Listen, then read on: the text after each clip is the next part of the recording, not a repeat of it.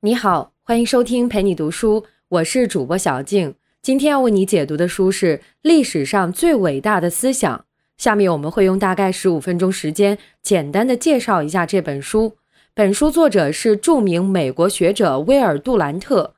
杜兰特师从于著名哲学家、实用主义的代表人物杜威。杜兰特有两项重要的成就，一项是向公众推广哲学。他在这方面的代表作有《哲学的故事》《哲学的乐趣》，至今仍然是经典的畅销书。另一项是他和妻子用近五十年的时间合写了一套十一卷本的世界文明史。这套规模庞大的巨作是当代历史学名著，没写完时就获得了普利策奖。在哲学普及和大历史叙事方面，杜兰特都是先驱人物。今天我们要说这本历史上最伟大的思想，是杜兰特用毕生的学识和智慧，完成了对人类历史和思想史的系统思考之后，在晚年写出来的一套综合答卷。本期音频我们要说的两个问题有：第一个是哪些人是最伟大的历史人物，判断标准是什么；第二个是人类最关键的进步有哪些，最重要的历史时刻有哪些。我们先来看第一个问题：谁才是他眼里的伟大英雄呢？咱们得先知道他的评价体系，也就是该怎么定义伟大。杜兰特的答案是通过理性思想推动历史进步的思想家。我们来看，这里有两个关键词，第一个是思想家，这限定了历史人物的身份。杜兰特界定持久影响历史的方式是通过思想，而不是行动和激情。这样一来，哪些重要的政治家、军事家，从伯利克里、凯撒到拿破仑、林肯，以及中国的秦始皇、唐太宗，就都被排除在外了。第二个关键词是理性，这又排除掉了释迦牟尼、耶稣这些最重要的宗教人物。杜兰特认为，他们的巨大影响来自于高贵的情感、神秘的观点和虔诚的信念。另外，他还排除掉了达芬奇、莎士比亚这些伟大艺术家。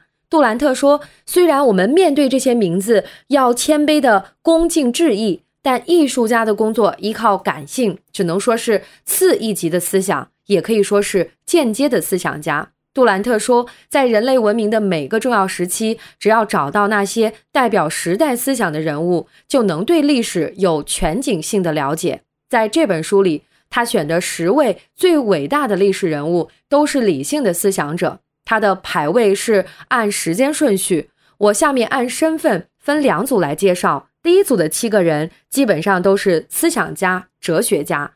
第一位我们再熟悉不过是孔子。杜兰特相当推崇中国文化，他认为东方文明是世界文明的源头和基石。他的世界文明史也是以东方文明作为第一卷的。他说：“我很羡慕中国的儒生，他们被要求记住孔子的每一句话，那些话深刻而精当。如果这些话在我的记忆里能沉淀二十年，我或许就会变得心态平和，思绪沉静，个性深沉。”杜兰特用西方哲学家的视角对孔子做了这样一番描述。他说：“孔子是一位道德哲学家。”他对于高尚生活的追求基于世俗的动机，而不是超自然的思考。杜兰特的世界文明史写于改革开放之前，他当时就估计到，拥有如此精神资源的中国，如果能解放现代生产力，很难想象会产生什么样的文明。有朝一日可能比美国更富有。第二位是柏拉图。杜兰特认为，柏拉图的伟大之处在于既热爱真理又热爱美。他相信哲学这种工具不仅能解释世界，而且也能改造世界。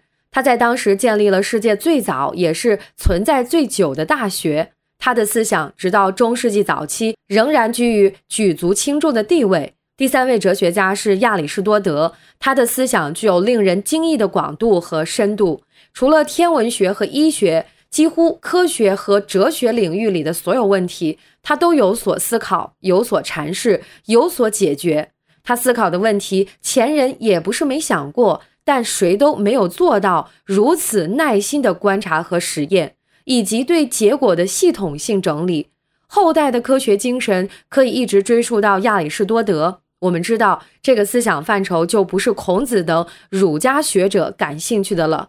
后面的伟大思想家还有古罗马的思想家阿奎那、英国哲学家培根和法国启蒙思想家伏尔泰。由于时间关系，我只能简单说一下，在这份名单里压阵的康德。杜兰特这样描述康德的意义：康德致力于从物质世界中拯救人的思想意识，让人们感到可以重新依靠信念去生活。他通过对人类理性做批判性思考得出的理论几乎无可辩驳，就连反对理性主义哲学、崇尚唯意志论的叔本华。激进的异端尼采也接受了康德。杜兰特打趣说：“这恐怕也因为康德的理论太难以理解了。”总之，十九世纪以后，西方人一直以回归康德来寻求精神的庇护力量。前面这一组是哲学家，杜兰特列举的另一组伟大人物是科学家，一共有三位。关于科学和哲学的关系，罗素是这么说的。哲学是介乎神学与科学之间的东西，确切的知识属于科学，超乎确切知识之外的诉诸于权威的教条属于神学，介于二者之间的区域则是哲学。杜兰特对这些科学家的描述偏重于思想史视角，比如第一位哥白尼的出现让天国变成了纯粹的天空，他既建立了新的天文学观念和常识，也催生了世俗主义的现代性萌芽。第二位牛顿虽然是虔诚的基督教徒，但他是用真理的力量，而不是用权威来影响他人的思想。有了牛顿的发现，地球上的事物好像被重新安排过了一样，那些原本混乱的物体被归入有机的整体，生命也得到深化和拓展。第三位，也是整个十人名单的最后一位，是达尔文。杜兰特对达尔文的评价既浪漫又理性，他说。达尔文没有攻击任何教条，他只是描述了所看到的一切。但这让曾经以人类为中心的世界图景变得截然不同。突然之间，世界变残酷了。人类不再是上帝之子，而是竞争之子。只有死亡是确定的，而出生成了偶然事件。这种变动和选择的命运，注定是要被超越，注定要消失的。但它在人的思想中反而上升为一种不稳定的尊严，成为了一种新的精神动力。也就是说，这些科学家的历史作用在于深刻地改变了人类的思想方式。比如，由于达尔文在1859年发表了《物种起源》，这一年被很多学者视为西方文学的转折点和现代思想的起源。下面我们来说说第二部分：人类文明最伟大的进步是什么？最重要的历史时刻又有哪些？杜兰特把文明的主要成就称为十次伟大的飞跃。我们首先还是先来定义什么才是最重要的历史进步。这个定义不能按照某个民族、某种宗教或某类道德规范的标准，也不能局限于某个具体时代。这本书对历史进步的客观定义是人对生存环境控制力的增强。所谓环境，是指能够让人协调行动、达成目的的一切条件。这样一来，历史进步可以被描述成通过人的思想来控制混乱，通过制度和意愿解决问题。这样的进步一旦被创造出来，就永远不会消失。人类正是通过这些飞跃，从野蛮走向了文明。杜兰特所列举的前几种进步，已经成了我们今天看待历史的常识。我简单列举一下，这里面包括语言、使用火和工具、征服动物、农耕、出现社会组织、学会书写和印刷等等。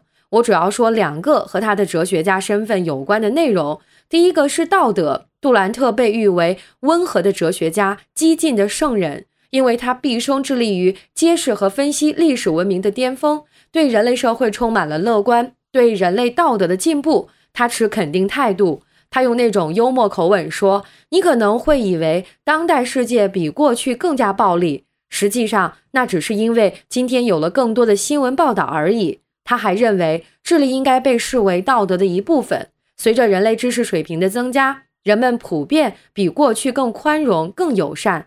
另一个重要的人类进步是教育。教育让人类可以把积累的经验完整的传达给下一代，但它也是最近的时代才真正普及的。每一位父母最大的动力是希望孩子超过自己，这是人类生物学上的杠杆作用。这种力量来自人类的天性，比任何法律和道德更可靠。现代社会最重要的创新飞跃，就是人们普遍为教育投入了更大的人力物力。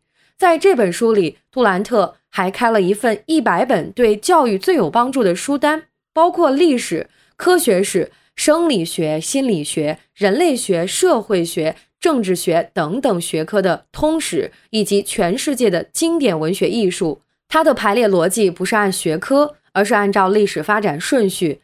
因为这样可以把各种文明活动自然地聚集在一起，为每一本书找到合适的位置，更容易建立联系和理解。杜兰特列举的这一百种经典，按当年美国二手书的市场价，大概需要三百美元，大概相当于普通家庭一周的生活费。不过，他提醒读者，这些书足够读四年的，等于完成了一次自我高等教育。杜兰特热情地告诉我们。不要把仅仅把教育看成谋生手段，持续的教育可以延长人的青春期。我们下面要说的另外一个话题是人类历史上那些重要时刻，这些时刻和前面说到的伟大人物、文明飞跃都关系密切。杜兰特认为，他们能串联起人类思想成就，涵盖历史的精华。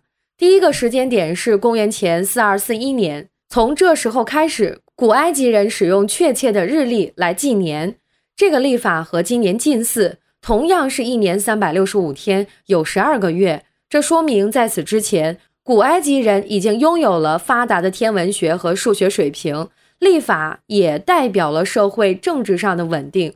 其后的几个节点都和重要历史人物有关，分别是释迦牟尼、孔子、苏格拉底、凯撒、耶稣、穆罕默德的诞生。或去世，其中有一个我们不太熟悉，是十三世纪的英国修道士罗杰·培根，他是最早提出将炸药改造成武器的人。杜兰特将这个历史节点称为标志着人类退化的重要日子。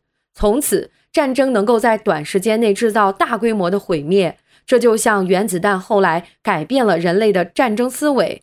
排在人类重要技术进步首位的是古腾堡出版了第一批铅印文件的历史时刻。从此，一个人的思想范围可以无限扩大，这宣告了骑士和牧师统治时代结束了。杜兰特认为，最后一个重要时刻，也是人类历史的巅峰，是法国启蒙运动。他觉得，法国大革命开始于之前两百多年哥白尼出版《天体运行论》的时刻。因为人们从那时开始意识到地球不再是宇宙中心，不得不转变思维，重新审视自己，从而放弃了偶像崇拜，开始和教会公开斗争。据说，当路易十六在狱中读到启蒙思想家伏尔泰、卢梭的作品时，感叹说：“原来是这两个人毁了法国。”他指的是毁掉了王权专政。我们能看出来，法国大革命这个历史时刻是由伟大思想家的思想、科学家的发现以及火药的使用、印刷机的发明这些人物和进步共同汇聚起来的。杜兰特也知道自己的这套列表是标准的西方视角，是片面的。他认为自己这样做的意义只是一个示范。他希望读者建立自己的历史视野，自己去判断和思索人类的发展轨迹。就像拿破仑所说的，希望你能学习历史，因为它是唯一真实的心理学和哲学。以上就是历史上最伟大的思想的主要内容。感谢关注陪你读书，欢迎点赞分享，同时可以打开旁边的小铃铛，陪你读书的更新会第一时间提醒你。我是主播小静，我们下期再会。